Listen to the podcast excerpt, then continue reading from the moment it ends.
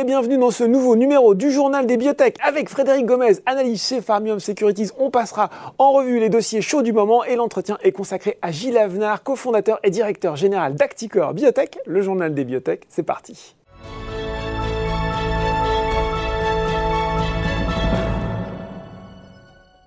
Et il est de retour en plateau pour notre point d'actualité. J'ai le plaisir d'accueillir aujourd'hui Frédéric Gomez, analyste biotech chez Farmium Securities. Bonjour Frédéric. Bonjour Laurent.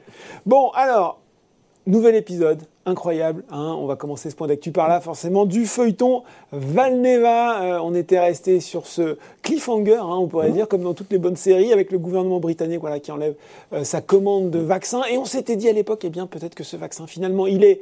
Les résultats sont un peu meilleur ou équivalent au vaccin AstraZeneca. Le gouvernement britannique l'a su et on était dans les supputations. Il y avait beaucoup de scepticisme, en fait, d'incompréhension sur la décision. Voilà. Alors, c'est vrai que c'est une saga qui nous tient en haleine depuis plusieurs mois, donc c'est haletant, c'est intéressant. Et c'est vrai que cette news de début septembre m'a un peu refroidi les ardeurs. Euh, et là, bah, visiblement, il y a quand même eu un, dénouement positif. Donc des résultats qui sont bons, qui sont très bons? Les résultats sont bons. Donc on l'avait un peu évoqué début septembre sur le, titre et le fait que l'étude durait 28 jours, non pas 21 par rapport à la phase 2. Et là, ça s'est confirmé parce qu'au final, on a une supériorité sur celui d'Astra quand on regarde le, taux d'anticorps euh, neutralisant. Donc tous les paramètres ont été atteints, à la fois l'efficacité et aussi un peu la, la safety et la séroconversion. Donc au final, on a quand même un score euh, qui est plutôt bon en fait. Mm. Au final, c'est un peu le blue sky scénario, c'est-à-dire que tout ce qu'on espérait, c'est effectivement produit. Donc, euh, donc non, c'est positif. Alors maintenant, la. C'est quoi la suite? Oui, c'est ça, parce que finalement, on a déjà comment, comment ça se poursuit, et puis euh, à qui on va le vendre ce vaccin? Alors il y, aura deux temps. Il y a un temps réglementaire qui est obligatoire. La soumission a déjà commencé en Angleterre. Mm-hmm. Là, la prochaine étape, c'est de continuer à apporter les éléments cliniques au dossier et la société espère une décision à la fin de l'année en Angleterre. Mm. Et parallèlement en Angleterre, il y a forcément l'IMIA, qui est le gros dossier qui attend la société. Alors là, la soumission, ils vont devoir attendre un petit peu. Ils ont dit qu'ils y travaillaient, mais visiblement, l'IMIA leur a demandé les datas d'études de phase 3 sur 300 patients qui est en cours en Nouvelle-Zélande sur les patients les plus âgés. Et une fois qu'ils auront ces datas-là, ça viendra compléter le package actuel et ils pourront soumettre. Donc ça, c'est le temps réglementaire. Par contre, il y a un temps commercial qui est le temps euh, qui intéresse le plus les investisseurs, surtout après l'épisode anglais. Et là, en fait, il faut le décorréler un peu du temps réglementaire, puisque ce qui a été dit hier au cours du call, c'est qu'ils continuent à discuter avec la Commission européenne mm-hmm. pour un contrat potentiel. Et Dieu sait que ça prend du temps. Et ça prend du temps. Ils ont aussi dit, chose intéressante, que ce contrat ne dépendait pas d'une AMM par l'IMI. C'est-à-dire que finalement, dans un autre scénario, voilà, on pourrait potentiellement, je ne veux pas trop m'engager parce que la société n'a pas euh, dit avec certitude que c'était fait, mais qu'on pourrait envisager un deal avec la Commission européenne avant une AMM officielle par l'IMIA. Donc voilà, ces deux temps, la société va devoir les mener le plus vite possible, en parallèle, et euh, il faut souhaiter pour eux que, tout se passe bien. Alors, on peut penser que l'AMM, euh, vu les échanges qui est dans le passé avec l'agence européenne, et que les critères ont été atteints, on peut penser que l'AMM va venir à un moment ou à un autre. Mm. Après, sur euh, les volumes et les deals, ça c'est encore un, autre point sur lequel ils travaillent. Ben oui, parce que euh, Frédéric, euh, dans, je prends, je prends l'exemple de la France, on pourrait prendre d'autres pays européens. On a quand même un taux de vaccination mm. qui est maintenant bon, voire mm. très bon. Est-ce qu'il y a encore du potentiel, peut-être sur les rappels, sur la complémentarité d'un vaccin plus traditionnel avec des vaccins ARN Comment ce scénario peut se jouer finalement? Alors c'est vrai que la pandémie a tendance à s'essouffler. Alors on ne peut pas savoir ce qui va se passer dans les prochains trimestres avec l'émergence de nouveaux variants ou autres. Est-ce qu'il y a des questions qui se posent sur la durée de l'effet des, vaccins, ARN messagers mm. euh, sur les personnes les plus fragiles, les plus sensibles? Donc il y a encore beaucoup d'incertitudes euh, sur, sur cette thématique-là. Euh, néanmoins, est-ce qu'il y a de la place? Alors le gâteau sera peut-être moins gros qu'il y a un an. Après, une des possibilités, parce qu'on le voit notamment dans la variole, on, voit que les États constituent des stocks de prévention. Hmm.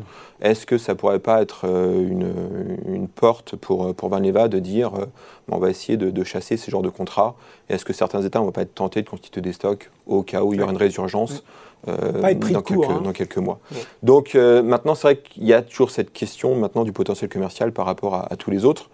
Néanmoins, on peut quand même saluer que le vaccin est sorti. On a vu les expériences de Sanofi ou de CureVac où là, euh, on n'est pas allé jusqu'au bout.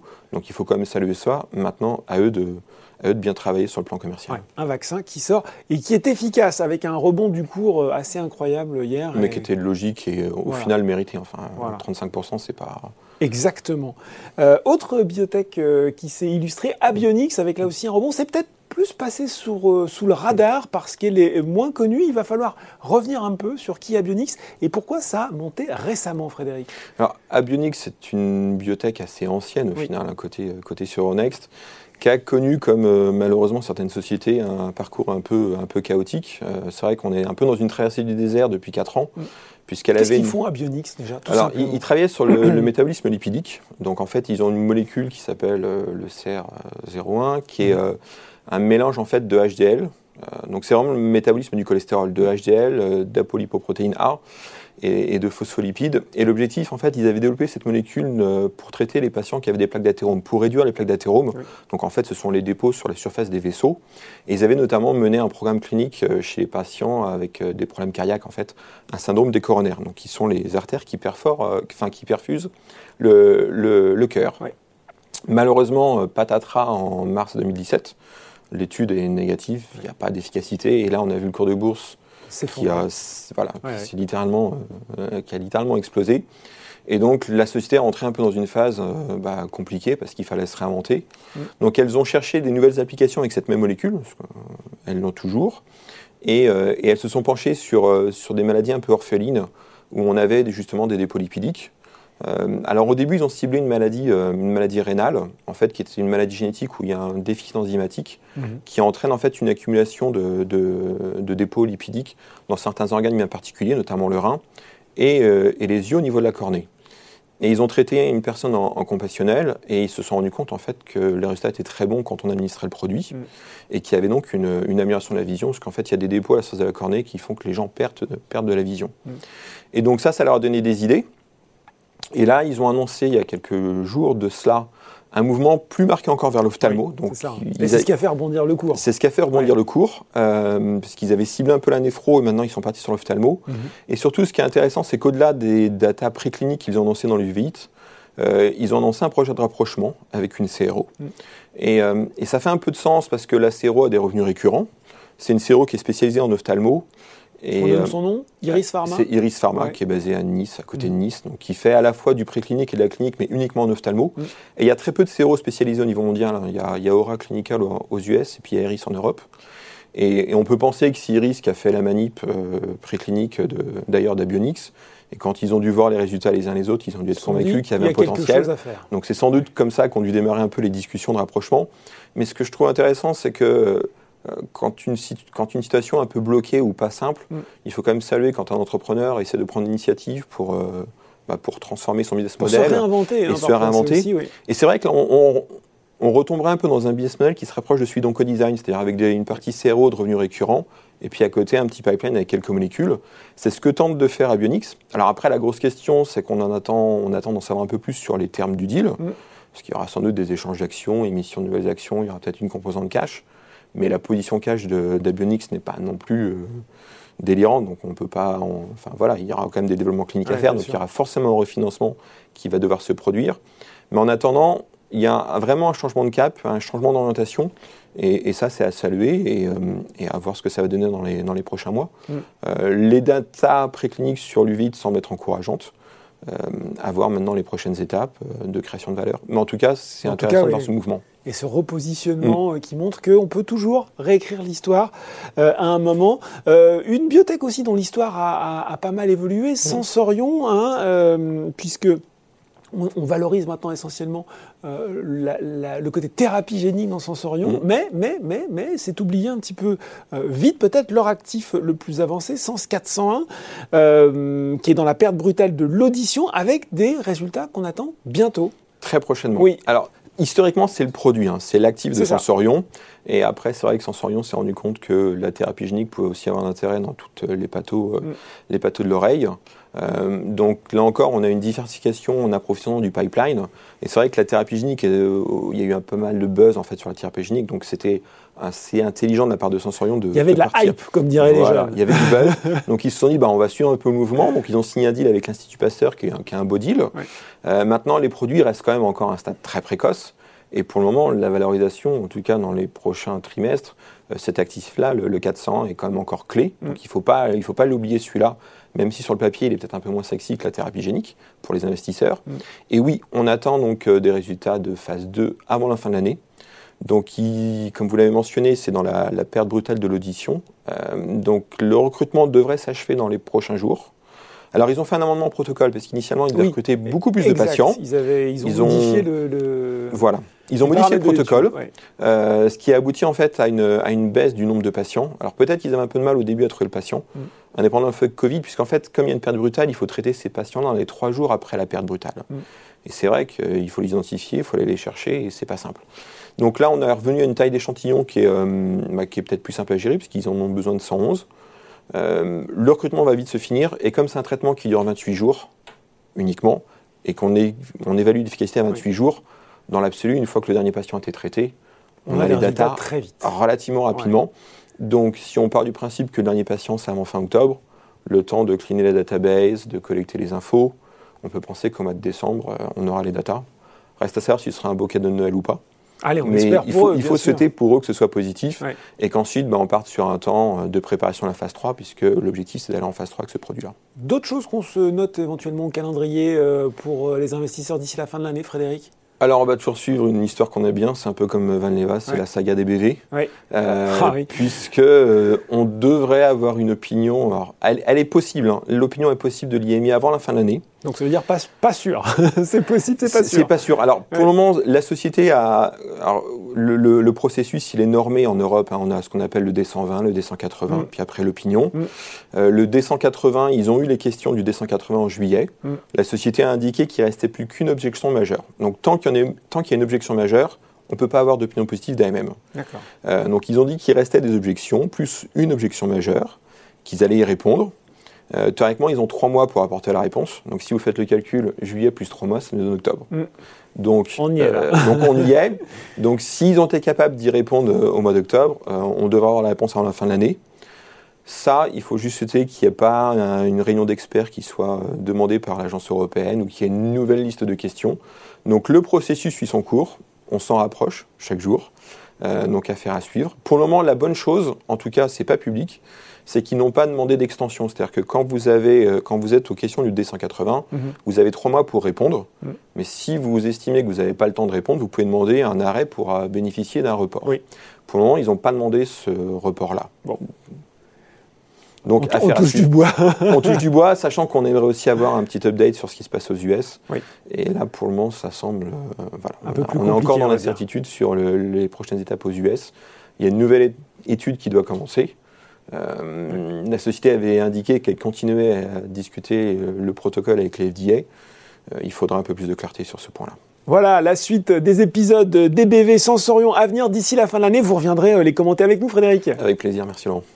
Tout de suite, dans le journal des biotech, c'est l'interview.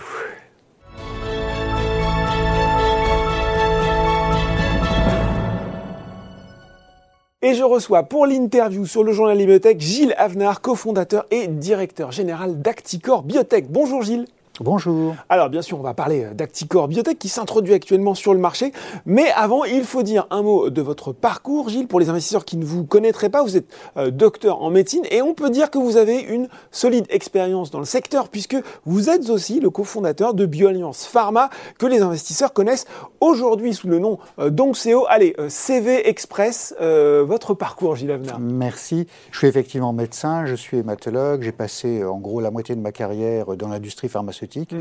où j'ai eu la chance de faire beaucoup de métiers, euh, de la recherche jusqu'à la mise sur le marché des médicaments, ce qui est quand même euh, aujourd'hui un peu plus rare. Voilà.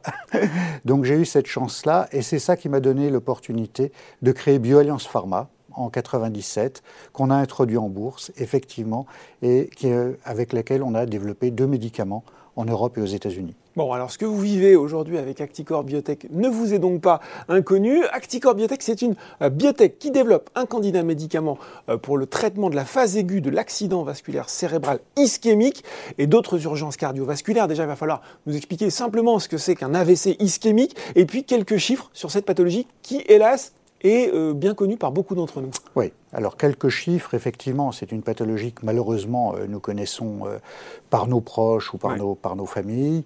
Il y a environ 150 000 AVC en France par an, il y en a 4 millions dans le monde.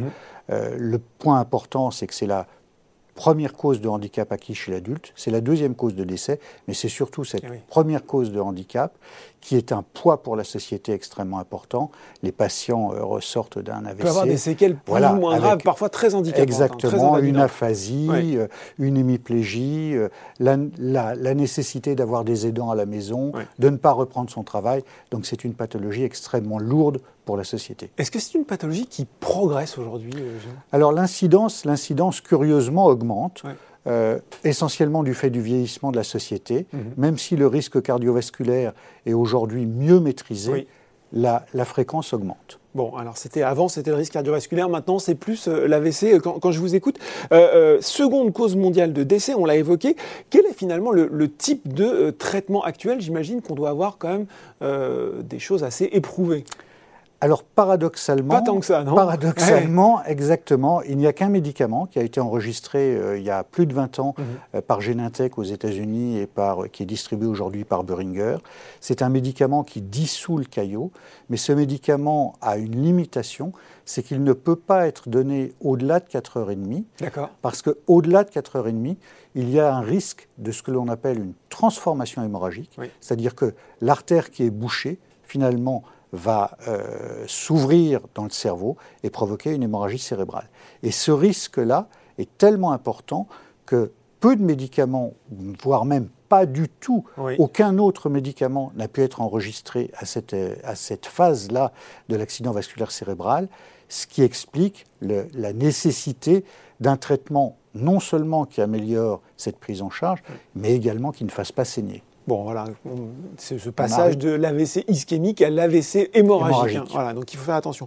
Donc justement, vous, vous avez euh, une solution, c'est le glenzocimab, un fragment d'anticorps monoclonal qui va être associé à la thrombolyse, hein, ce, ce, médicament qui va euh, dissoudre le caillot. Quel est, lui, son mécanisme d'action précisément?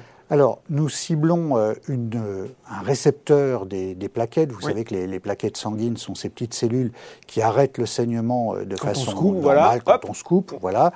Mais par contre, de façon pathologique, c'est des cellules qui vont se fixer sur le caillot à l'intérieur de l'artère et vont augmenter la taille de caillot et empêcher. Donc là, elles ont en effet aggravant, en fait. Voilà, empêcher qu'il se, qu'il se lise. Et donc, nous, nous allons empêcher la fixation des plaquettes sur ce caillot mhm. et donc améliorer sa lise.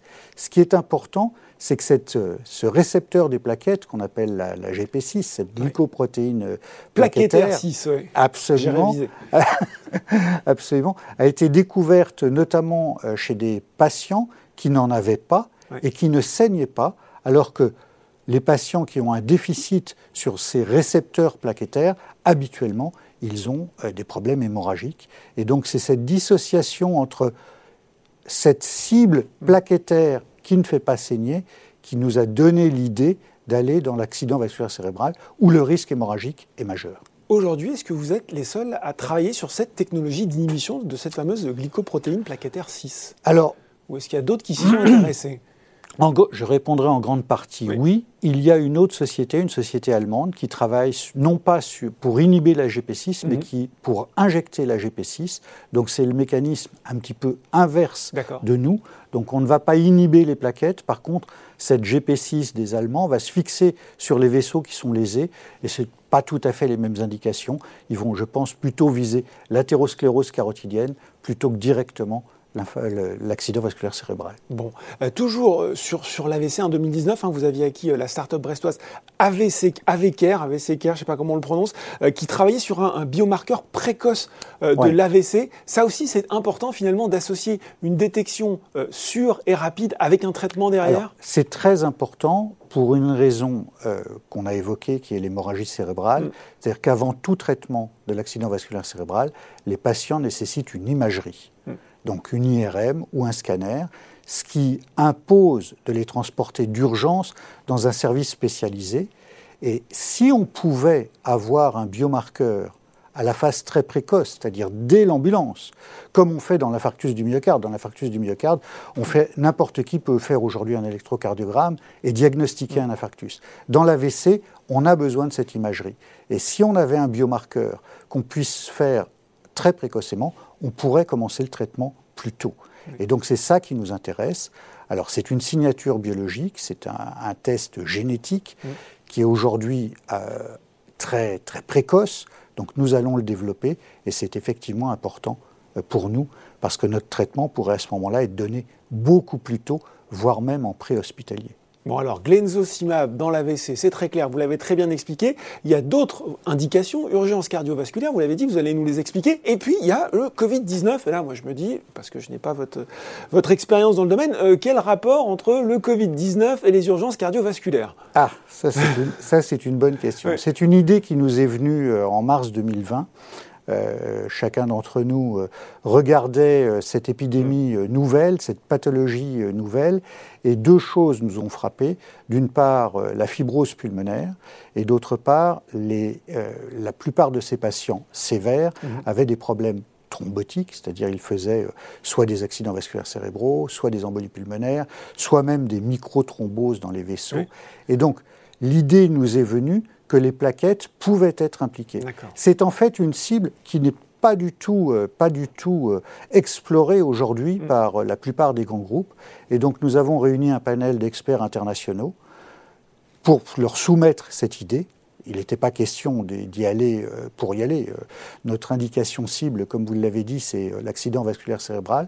Et finalement, les experts internationaux nous ont dit c'est une excellente idée. Effectivement, on pourrait très bien utiliser votre anticorps pour les formes sévères.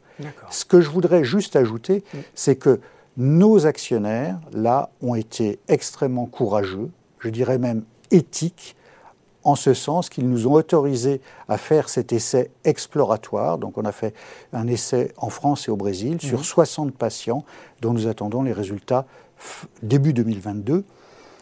Il va sans dire que si nous voulons continuer, nous aurons besoin d'être aidés soit par un État, mhm. soit par une pharma.